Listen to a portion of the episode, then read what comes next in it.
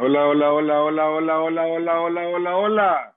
Estamos en Dreamer 503 y estamos transmitiendo desde Radio Maya Visión 106.9 y estamos en Facebook Live en Dreamer 503 y la página asociada a la plática. Un fuerte saludo a todos los amigos que en el ciberespacio nos han estado viendo y escuchando, pero hoy comenzamos a hacer un nuevo formato.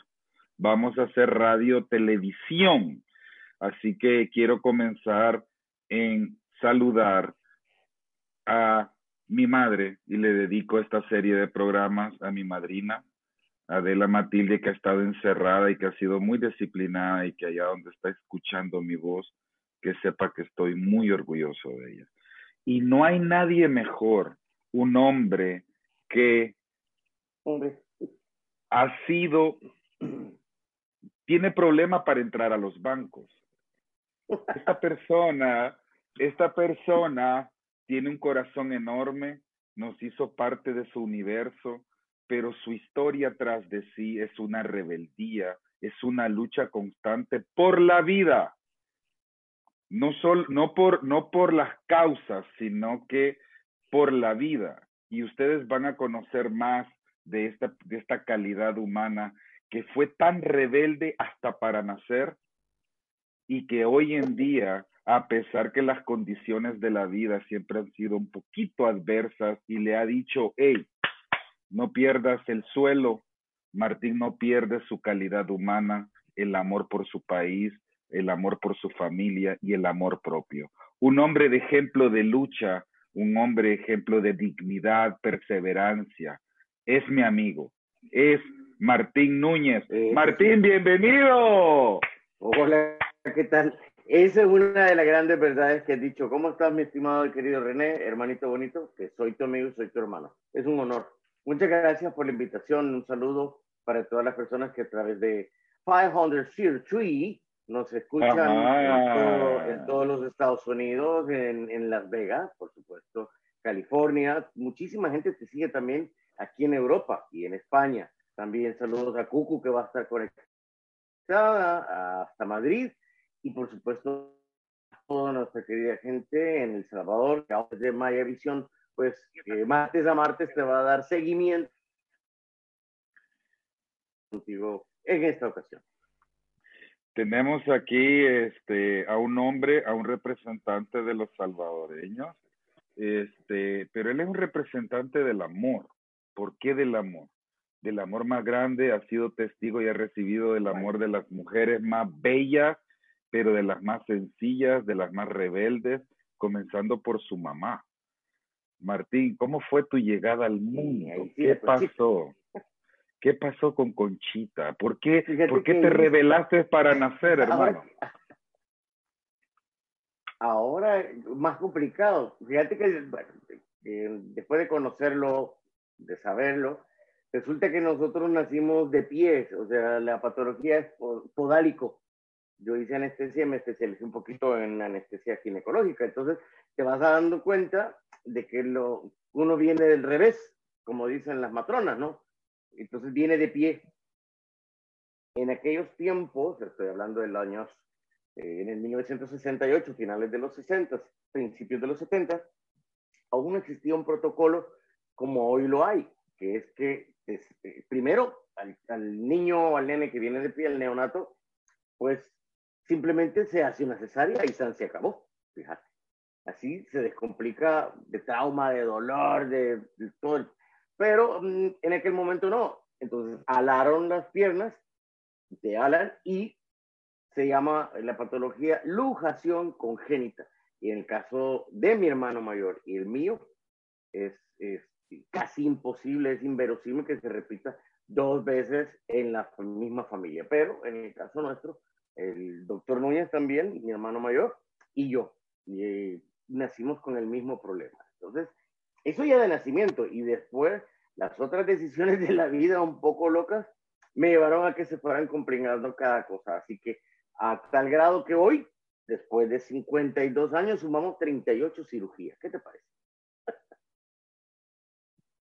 38 cirugías para poder tener eh, un desplazamiento. Has pasado por el tema de movilidad, ¿no? Y el tema del dolor. Pocos saben de que detrás de esa risa, detrás de ese hombre enérgico y todo eso, hay unos dolores tremendos que te han acompañado que ya es parte de tu vida, pero esa parte quiero eh, trayéndolo al contexto en, el, en la pandemia, mucha gente está angustiada, lleva semanas encerradas, eh, el contacto humano hace falta, eh, salir a ver la playa, salir, más que tú eres del puerto de la libertad, pero tú no saliste a la calle, eh, tú no saliste a jugar a la calle hasta los 10 años, o sea, esas operaciones, tú tuviste maestros, ¿cómo era para un niño no salir a jugar y no por una pandemia, sino que el mundo estaba, la, la calle no tenía las condiciones para que tú jugaras, los niños no sabían cuidar o, había un miedo, entonces parecía que el mundo estaba en pandemia contra tuyo durante el inicio de la vida, ¿no? Sí, fíjate que viéndolo desde el punto de vista estricto y realista, puro y duro, como dicen algunos, René, eh, sí, yo hasta los realmente fue hasta los 12, 13 años que para volver a, darle movilidad a las piezas, ¿no? Eh, a, a, las articulaciones de la cadera, para decirlo más fácil, este, hubo que someterse a una serie de cirugías reconstructivas para volver a hacer la pieza, ¿no? Y pasábamos un periodo hospitalizado, un promedio de seis meses en el Hospital Bloom. Me daban el alta, pero me iba a casa. Igual, tenía que guardar reposo otros seis meses. Regresábamos del hospital y le venía la siguiente cirugía. Entonces, durante más o menos eh, seis, ocho años, pues sin parar ese el proceso. Alrededor de los diez años, como que yo ya estaba un poco cansado y le pedí a mi mamá, a mi madre que, que pararan. Yo ya no quería seguir en ese dolor y tal. Pero seguimos, hubo que seguir porque faltaban un par de cirugías para la movilidad completa. Eh, sí es cierto, yo no tuve la infancia común y corriente de todo el mundo. No podía jugar fútbol porque una vez lo hice y salimos corriendo de emergencia al hospital de inmediato a ingresarme. Así que nunca más. Correr era limitado, ¿no? Y, y como tú le decías, desde entonces, desde el día 2, quizás de nacimiento, ya teníamos un dolor crónico que hasta la fecha todavía se descompensa. Hay otras explicaciones, por supuesto ya uno un poco más consciente, pero yo creo que ese tipo de, situaciones de acostumbrarte a la, como a la ausencia del bienestar, te marca, te marca y te hace un poco tosudo, te, te hace como, como cuerudo, decimos allá, ¿no? Eh, te hace, todo este el sol y te aguantas un poquito más. ¿Cómo entra la música en tu vida, Martín Núñez? Justamente en una de esas, eh, yo creo que mi hermano mayor, que ya lo mencioné también, ha sido un, yo creo un hilo conductor en muchísimas de nuestras historias. Rafael, a pesar de que como todos los hermanos nos llevamos con cierta chirria, ¿no? Con cierta indiferencia o diferencia, pero, pero Rafael, quizás porque sabía él ya venía de una, de una cirugía, él solo permitió que le hicieran seis cirugías, creo que conmigo lo hicieron muchas más, pero en una de esos ya yo era un puberto, alrededor de los 12 años, y como que me deprimía mucho, sin duda. Entonces él llegaba con su guitarra y empezaba a cantar. Y, y ah, pues cantemos, pues, a ver si es cierto que, que cantas conmigo. Y mi hermano puede decirse que me fue induciendo la música. Nosotros escuchábamos en el cuarto, o sea, éramos tres varones y los tres dormíamos en la misma habitación, en el mismo cuarto, ¿sabes?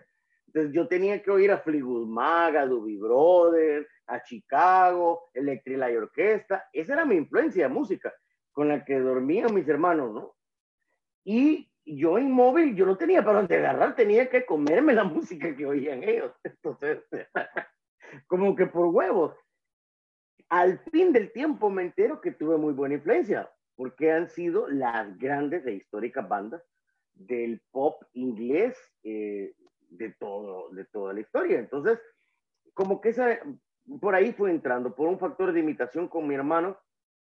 Es, es la primera, el primer recuerdo que tengo, ¿sabes?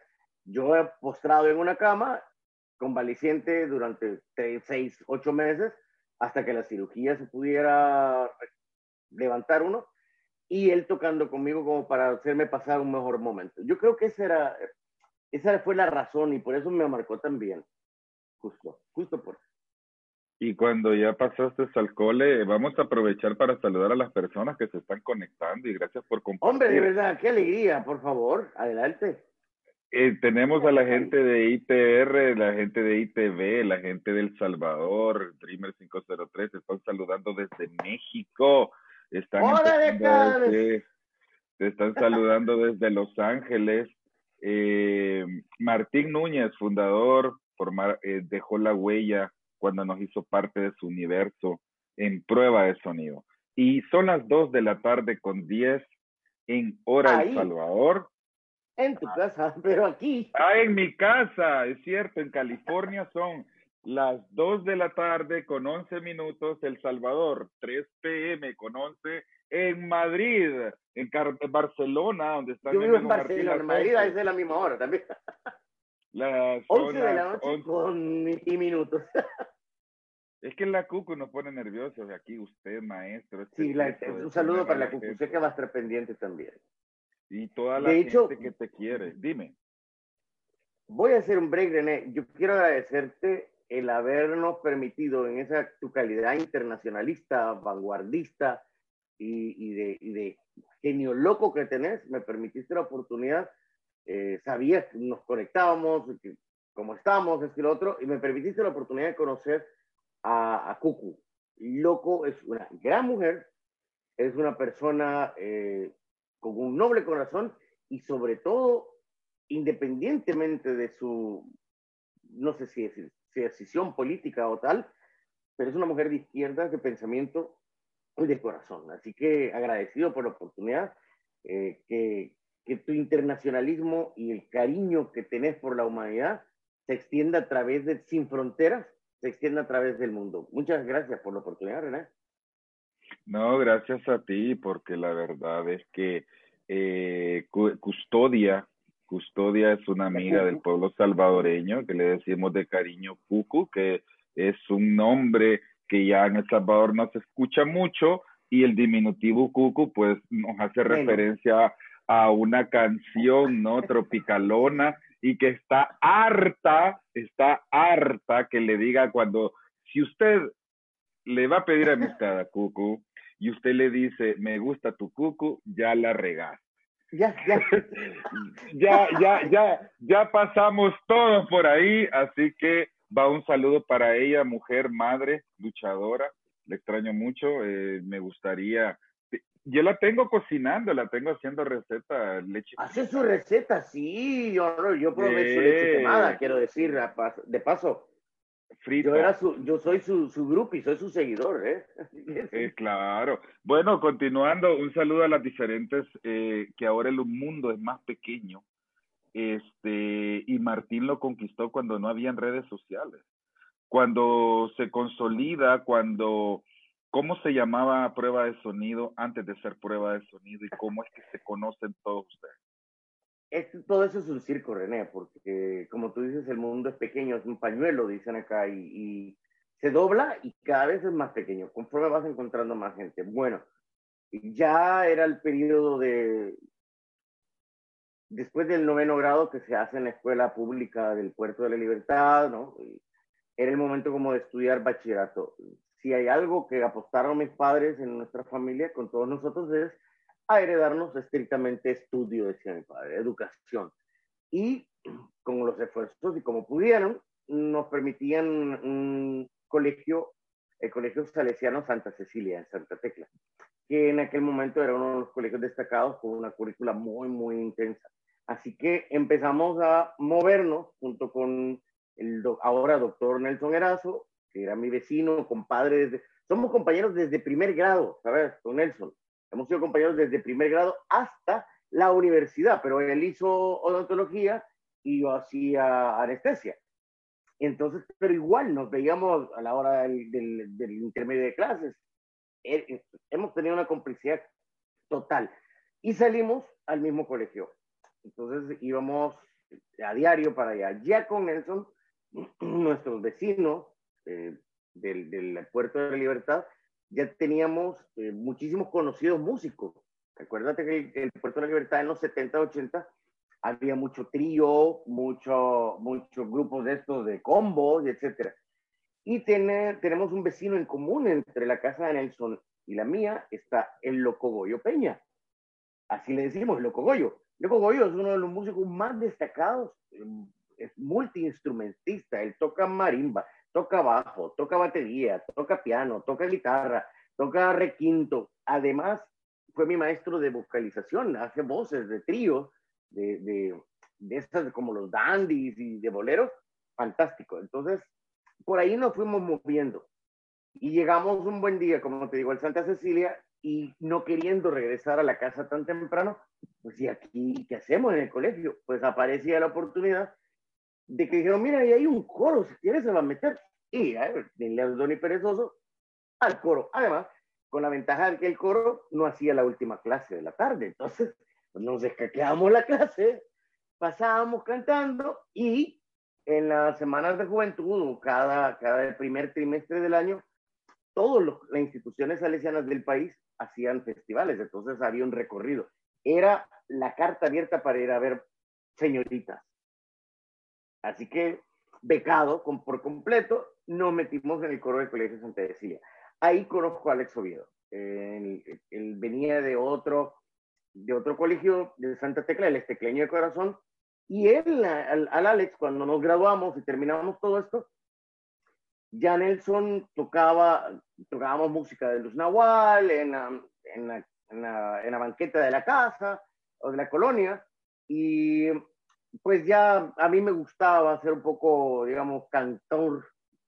me encantaba Luz, me encantaba Miguel Ríos, eh, Soda Estéreo, ya cantábamos algo de, qué sé yo, Silvio, ¿no? Y nos gustaba. La trova en aquel momento era recién muy, muy incipiente, ¿entendés? En esta región eh, se escuchaba muy poco, pero eh, a mí me, me, capturó más el blues, el estilo del blues, del, del líder en blues, y esa, esa cadencia y esa tristeza quizás que te demuestra, ya luego cuando, cuando estudiamos contigo también pasamos por esta escuela de comunicaciones cuando estudias el, el, poder que tiene la música para conectar, para decir las cosas. Entonces te vas enterando por qué te conecta con mucha gente este tipo de, de, de, composiciones. Así que en el chaleco, en el Santa Cecilia, becado directamente a través del coro, nos metimos a la orquesta chaleca, que ya eran, el coro éramos 40 y la orquesta ya éramos solamente 5 y ya instrumental ahí es donde ya con Alex Oviedo ya hacíamos dupleta, ya cantábamos, éramos cinco cantantes, desde los pequeñines de, primaria, y Alex y yo que hacíamos como las canciones más movidas.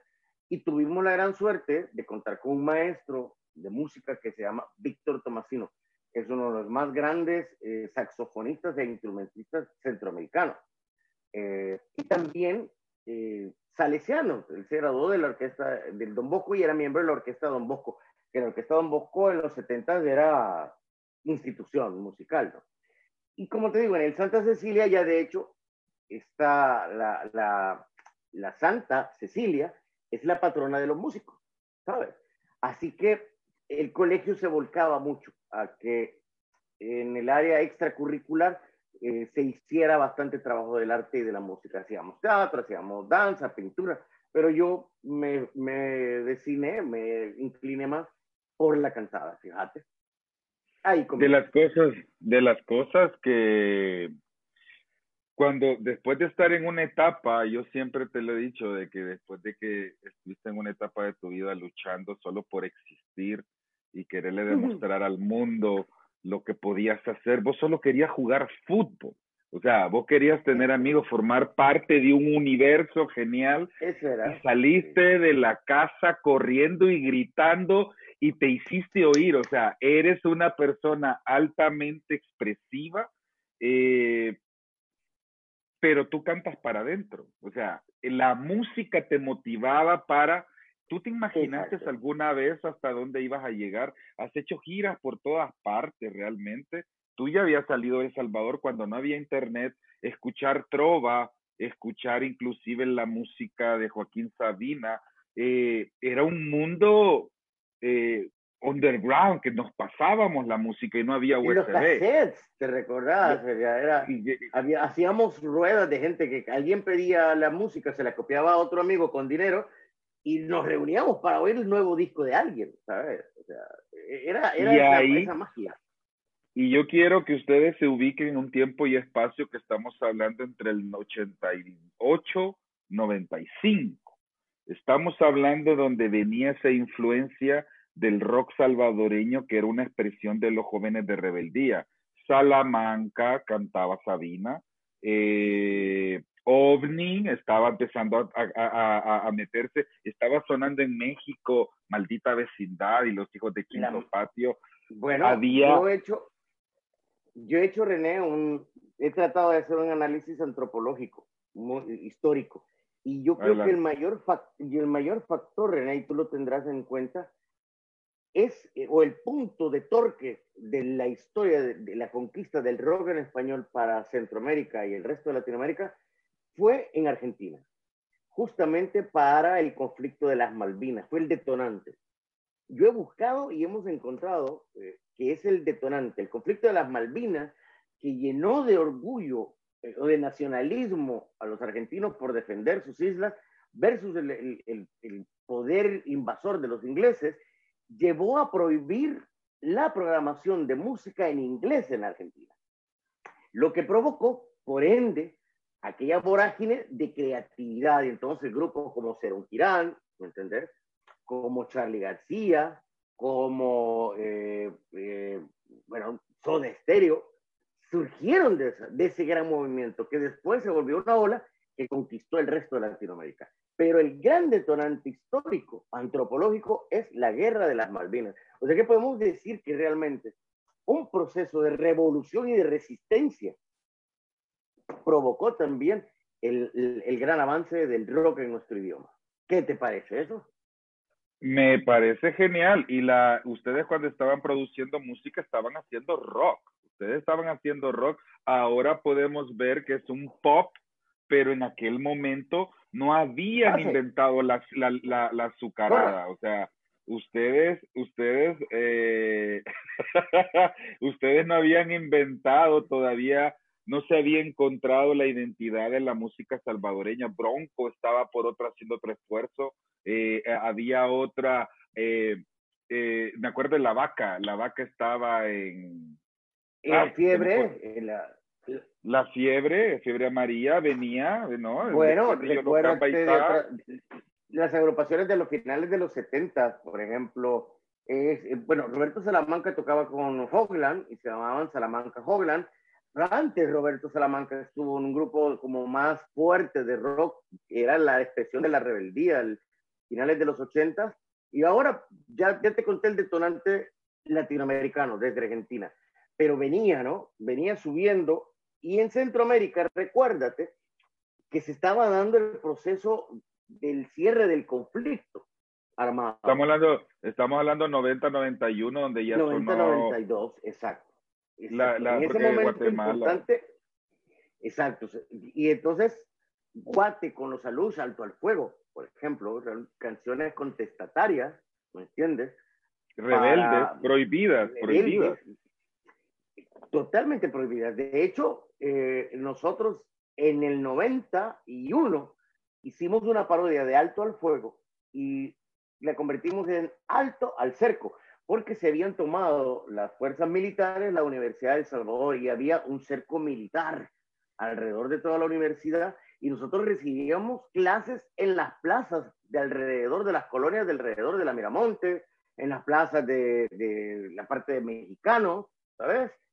En resistencia, nos íbamos a estudiar, a pesar de todo, en las plazas frente a la universidad. Entonces, contra Y ahí- ese cerco hicimos.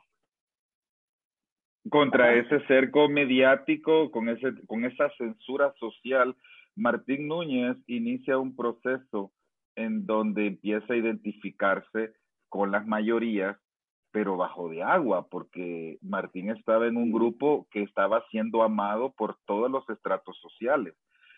¿Cómo llega a ser, cómo llega a ser, a ser nuestro el universo en esta línea de tiempo? ¿Cómo nace y encaja como una expresión que se convirtió de himno de bodas, se convirtió en declaraciones, en cortes, en velorios, en todo, en todo forma parte.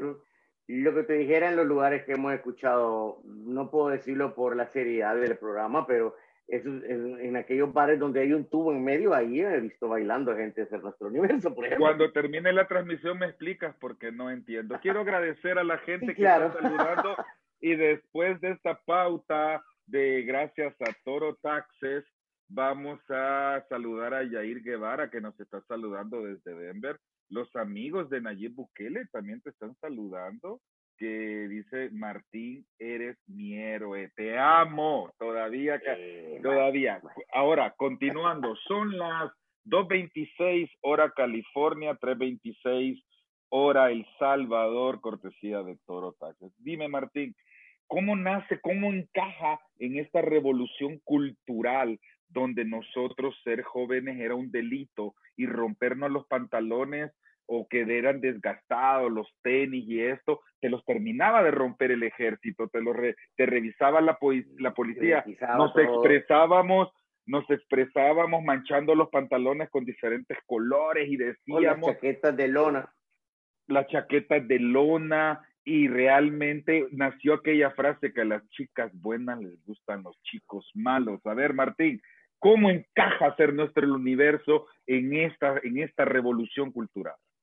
Yo debo de decirte que en, como en todo hay una dualidad, ¿no? Yo soy, eh, no soy muy, no soy mucho del romance. A mí me encanta lo que te explicaba y quizás por eso, por la concepción del blues, pero el blues, el soul, si tú lo estudias y lo revisas, eh, tiene a sus raíces muchísimo dolor, no amor profundo, o sea, es otro tipo de amor, un amor por la vida, como tú decías porque nace en los campos de algodón, la música de, la esclavitud de los, de los afroamericanos en los Estados Unidos. De ahí aparece el reader en blues.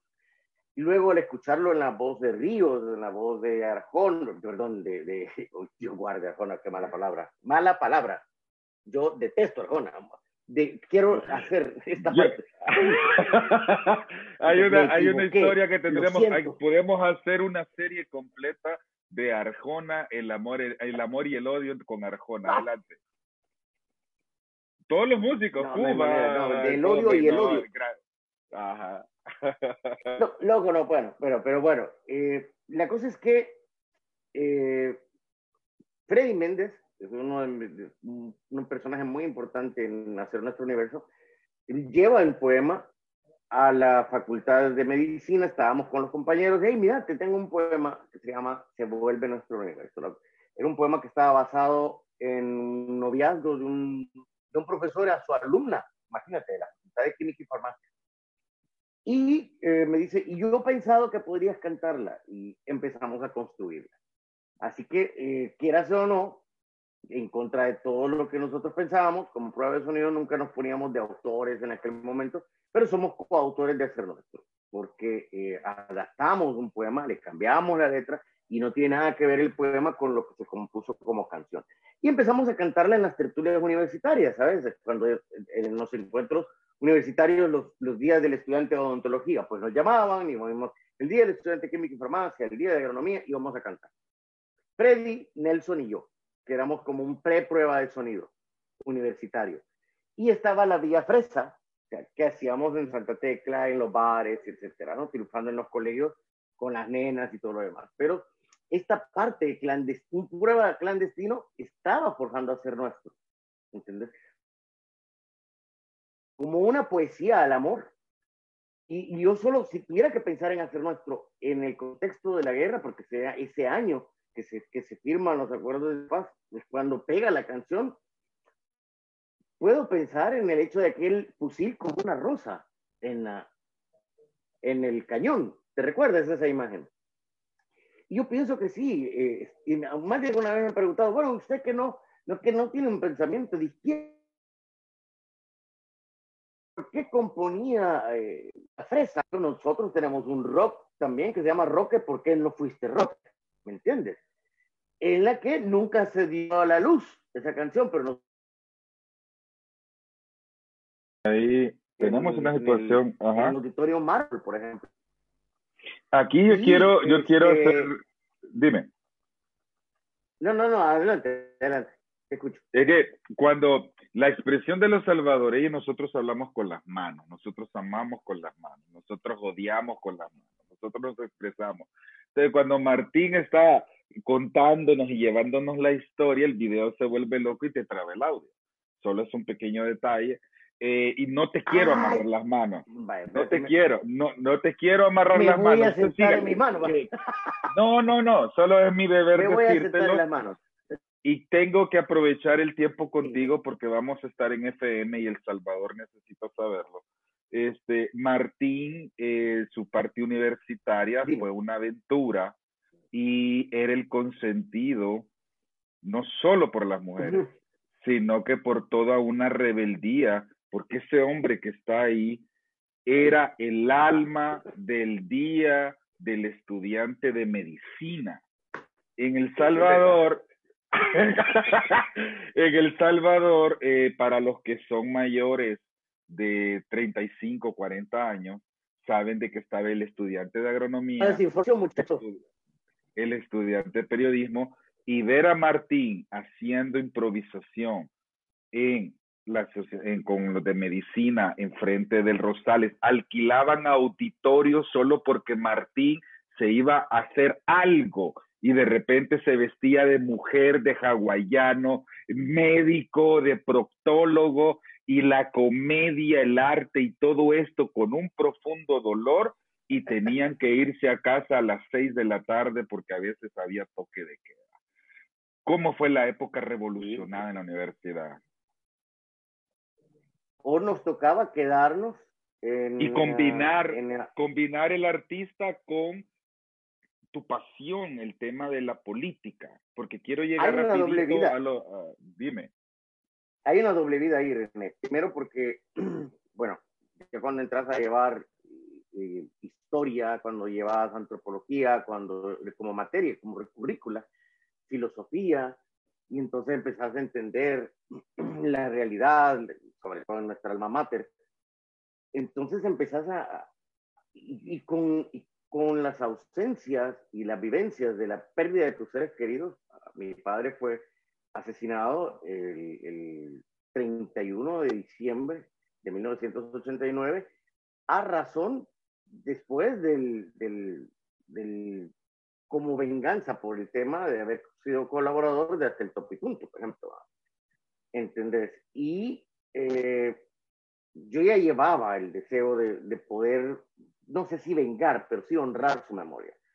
Me meto como, como miembro de la, de la organización estudiantil de CREM, del Comité de Estudiantes de Revolucionarios de Medicina, en Revolucionario de Estudiantes de Medicina, el CREM. Qué bueno, qué bueno que lo repetiste, le bueno lo repetiste porque lo dijiste así, mira, CREM, Estudiantes Revolucionarios de Medicina.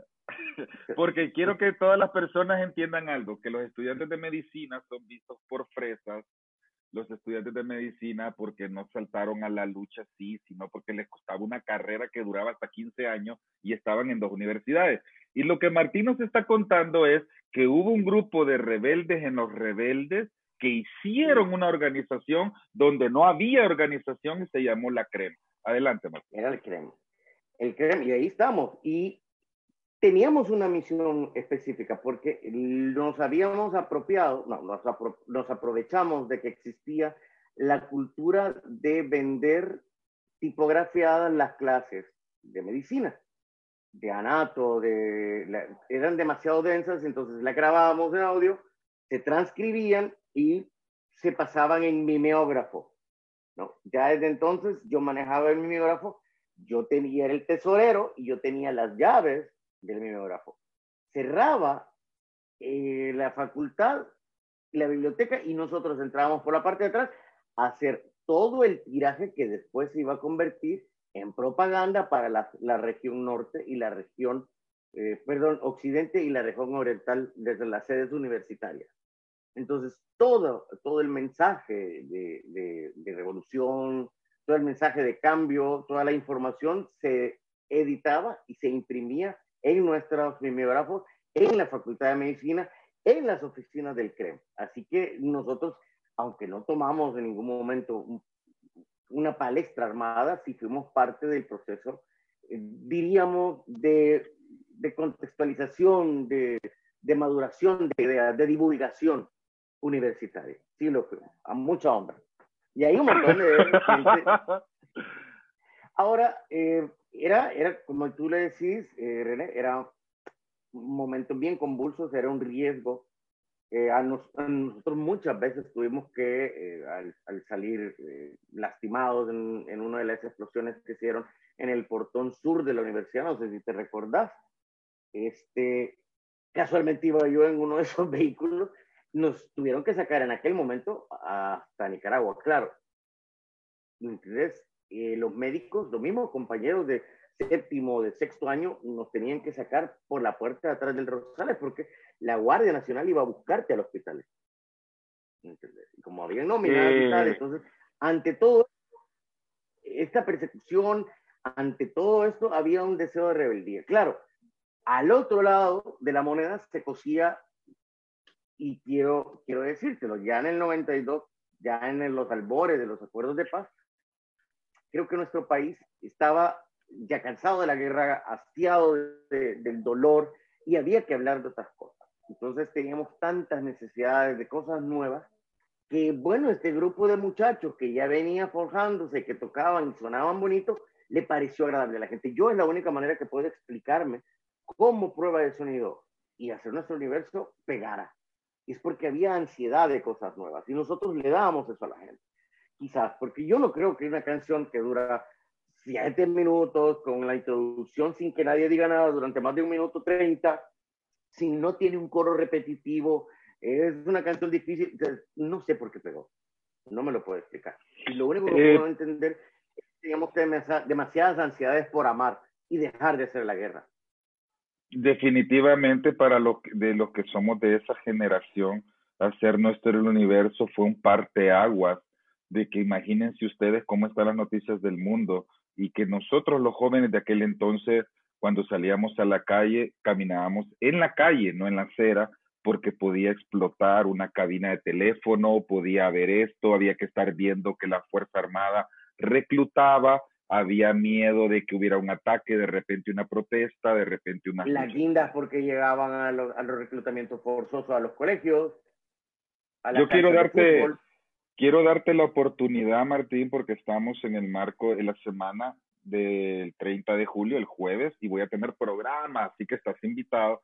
¿Quieres dedicarle un minuto para cómo fue tu experiencia con el tema de los mártires del 30 de julio? Aunque no sé si estuviste ahí porque éramos muy jóvenes, eh, casi neonatos. Niño. Entonces estaba niño.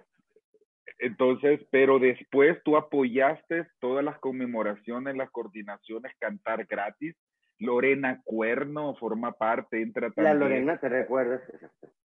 Entonces, bueno, lo, que pasa es que eh, Julio Núñez, ingeniero Julio Núñez, de gratas recordaciones, es mi tío. Julio eh, sobrevivió, era el estudiante de, de, la Facultad de Ingeniería y sobrevivió al ataque del 30 de julio, ¿sabes? Eh, el hermano de mi padre era un revoluco fue asilado y refugiado en, en Canadá. Y bueno, ya ha fallecido por, por los años, pero sí, él, él, fue atacado y de los sobrevivientes y perseguido. Entonces a mí me, como que me, me ligaba eso, a, a, ese evento en específico.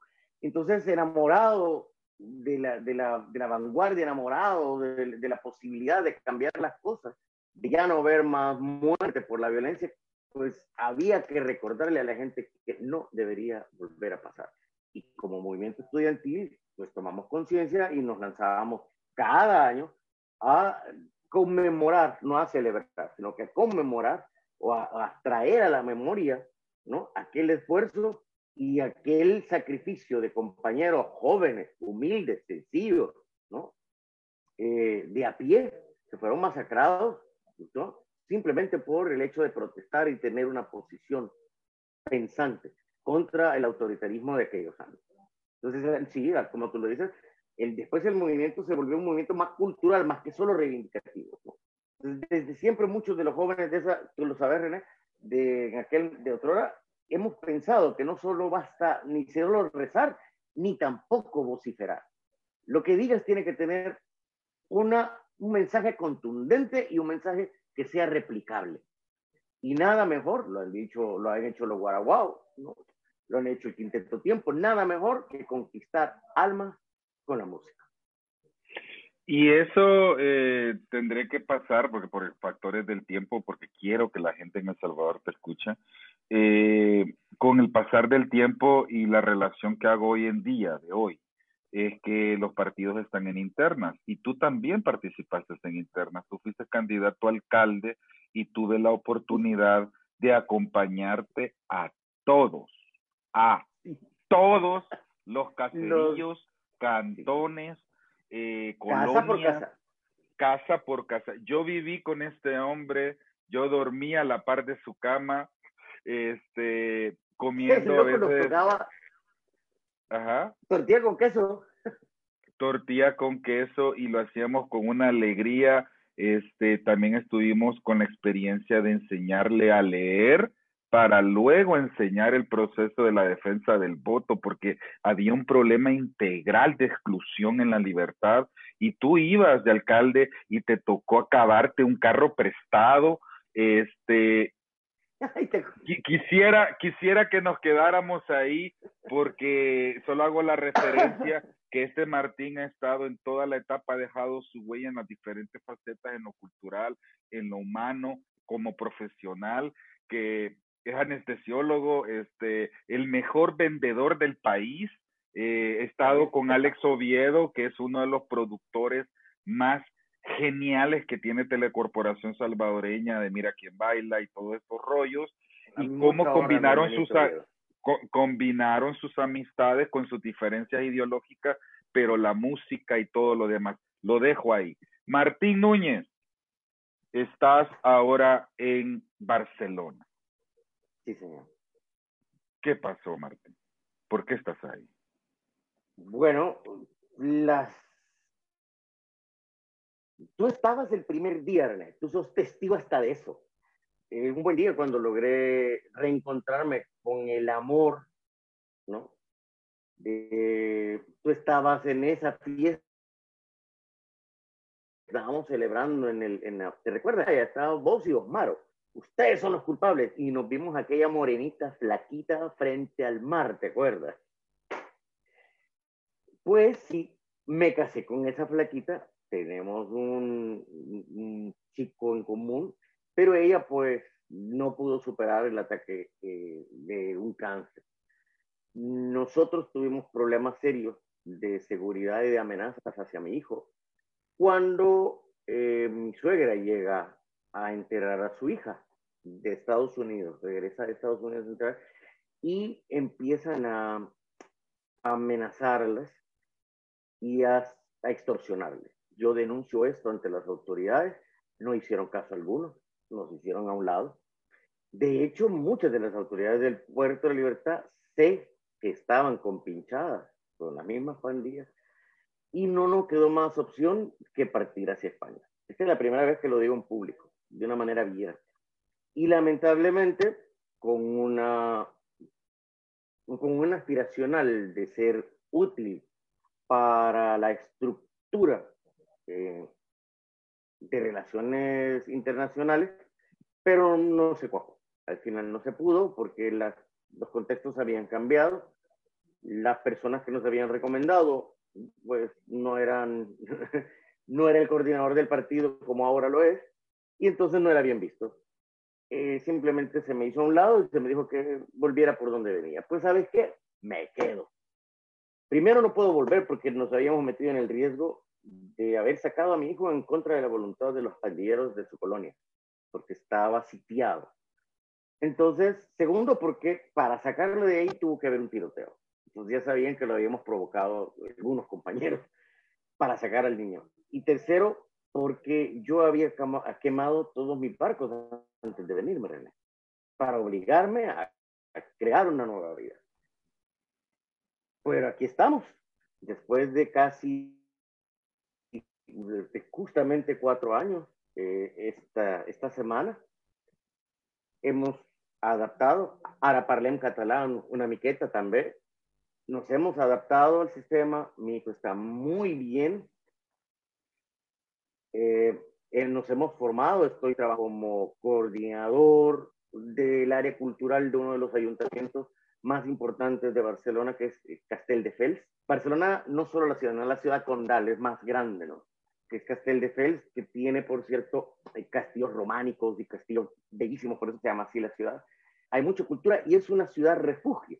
Y entonces, junto con otros eh, salvadoreños, nos hemos dado la misión de orientar a aquellos salvadoreños o compatriotas centroamericanos, no nos, eh, no nos quedamos, somos muy poco de la comunidad perdón, salvadoreña, entonces nos hemos ampliado a compatriotas centroamericanos que han llegado al país y que no saben de qué va esto. Entonces, algunos que ya tenemos alguna relación más avanzada por todo lo que hemos logrado adquirir como conocimientos en, en, en el proceso, hemos logrado pues ir ahí, bregando, bregando. Y, por supuesto, tratar de acompañar a nuestros compañeros migrantes, en, algunos en condición de refugio, otros en solicitante de asilo, cuál es el, fue el caso nuestro en su momento, y ahora que ya estamos en un proceso de regularización y normalización de nuestra, de nuestra permanencia en España.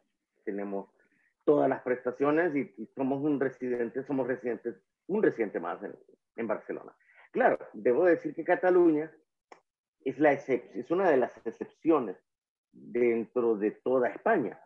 Así, no es lo mismo decir España abiertamente que decir que las comunidades independientes tienen sus propias aspiraciones de su autogobierno, que tienen bastante autonomía, pero que, aún así, pero que aún así no gozan de una independencia completa. Entonces, esta parte de Cataluña tiene un resentimiento como el resentimiento que tenemos los latinos, que los españoles nos conquistaron. Y es cierto. Entonces ahí tenemos cosas en común con los catalanes que nos podemos poner de acuerdo más fácil con los latinos que con los mismos españoles, ¿sabes? ¿Qué te parece? Eh, queremos pues recordar y agradecer a las personas que nos están escuchando en Radio Maya Visión, que para nosotros somos salvadoreños, que estamos en la diáspora, ya sea porque seamos, somos igual que usted que nos está viendo por Facebook Live. Quiero agradecer a Bartolomé Pérez, a Soledad Gómez en California. Quiero saludar que también está Bartolomé en Los Ángeles, eh, Jair Guevara que está en Denver. Quiero saludar a Luis Bernal. Entonces, para mí es una alegría que somos la muestra, porque no somos más especiales que nadie. Somos la muestra de los salvadoreños que podemos tenemos que luchar y perseverar y esperar. Pero aquí tengo Exacto, aquí no se rinde nadie, carajo. Eh, tenemos a Martín. Y nadie se queda. tenemos un hombre, tenemos un hombre que desde la concepción ha estado en lucha y en resistencia desde que nació. Fue tan rebelde que vino al mundo al revés. 36 operaciones, amores fallidos, amores incomprendidos, corazones rotos, ausencias, perseverancias, y como hombre, como ser humano, ahí está, de pie, siendo papá, siendo amigo, siendo abuelo, y estar ahora a la distancia le da un plus, le da un plus tremendo, le da un elemento agregado que está haciendo patria en Barcelona. Cuéntame un poquito más para que la gente sepa qué mensaje le das a la gente que ve a Europa como una opción de salida. Qué rico es hablar de usted. Hemos hablado de rock, de superación y un montón de cosas. Y el objetivo de Dreamer 503 es que somos migrantes y que nos queremos sentirnos orgullosos de ello. Ahora, cuéntanos un poquito más, la gente que ahora está pensando que por la pandemia, que por las necesidades, por refugio por refugio político, refugio económico, persecución, exclusión, marginación, puede desear no venir a Estados Unidos, sino que piensa a Europa como una opción. ¿Qué mensaje nos das en los minutos que nos quedan, Martín? Mira, demasiado. Yo creo que habría que dedicar un programa realmente solo para eso que tú dices, porque las políticas europeas incluso son diferentes, depende del área a donde quieres migrar. Los Países Bajos, por ejemplo, que son llamados así, aunque son la parte más norte, son más anti-inmigrantes que los mismos norteamericanos. El racismo imperante en Europa es el de siempre y ahora exacerbado por mucha pobreza. Debo de ser honesto. Eh, si, si el aspiracional es económico, René, yo le diría que no lo hagan. Porque eh, aquí se percibe eh, per cápita, por cabeza, el 35% de lo que ustedes producen en un mes. ustedes pueden ganar 3.000 euros y aquí la gente gana 1.000 euros. No, por la misma faena, por el mismo trabajo. Y lo, el costo de vida en Europa es muy alto. Si no hay dos personas con ingresos, es bien difícil sobrevivir, financieramente hablando. Te consta, René, porque te he llamado de René, préstame 20 pesos. Es duro, René y tú lo sabes porque también esos inmigrantes, aquí le dicen currar, trabajar, ¿no? Sos un currante, sos un hombre que, que, se entrega totalmente también a su familia, a, su bebé, a sus bebés, pero sobre todo a, a, sí mismo, se quiere a él y quiere a los demás. Pues eso, yo les diría que sí, que prueben, se vale, pero que hay que estar listos, ¿entiendes? No basta solamente las ganas de creer que vas a salir adelante, sí, porque sí. Europa creo que se está tratando de diferenciar en el que pide que el migrante sea un migrante más formado, más proactivo, más como generador de beneficios para todos. La calidad de vida europea, sí, René, con mucha humildad, supera la norteamericana, totalmente. Pero, por ejemplo, en España, es un país en el que la sanidad es universal y gratuita solo por el hecho de recibir, no de llegar, de recibir de manera formal en España, tú ya tienes beneficios, cosa que en Estados Unidos es impensable, por ejemplo. Solo ahí ya te ahorras un par de dinero, bastante. Eh, decirte que mi cirugía en El Salvador costaba alrededor de 18 mil dólares cada vez que me operaban. Y aquí no cuesta nada, nada.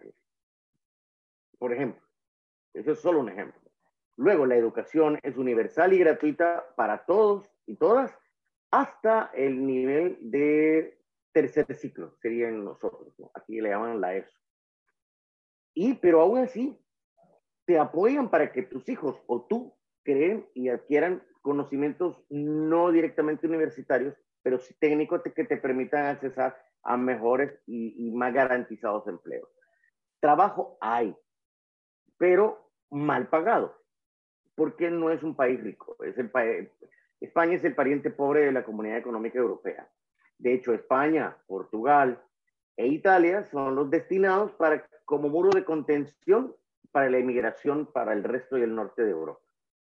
Entonces hay mucha financiación para que se detengan en estos países la migración. El migrante no pase de ahí. Lo que está haciendo eh, Estados Unidos con México y con Guatemala y con El Salvador, ¿sabes? Claro, esto mm, te lo estoy diciendo porque estoy hablando como, con ustedes, pero desde acá se nos pide que cada vez que hablemos de nuestros compatriotas no hagamos el efecto de llamada. Pero la verdad es que eh, viendo las cosas como están en el país, con una recesión económica o un retroceso económico de, de casi nueve puntos, llevándonos hasta el año de los 80, de la crisis posguerra, la gente va a buscar emigrar.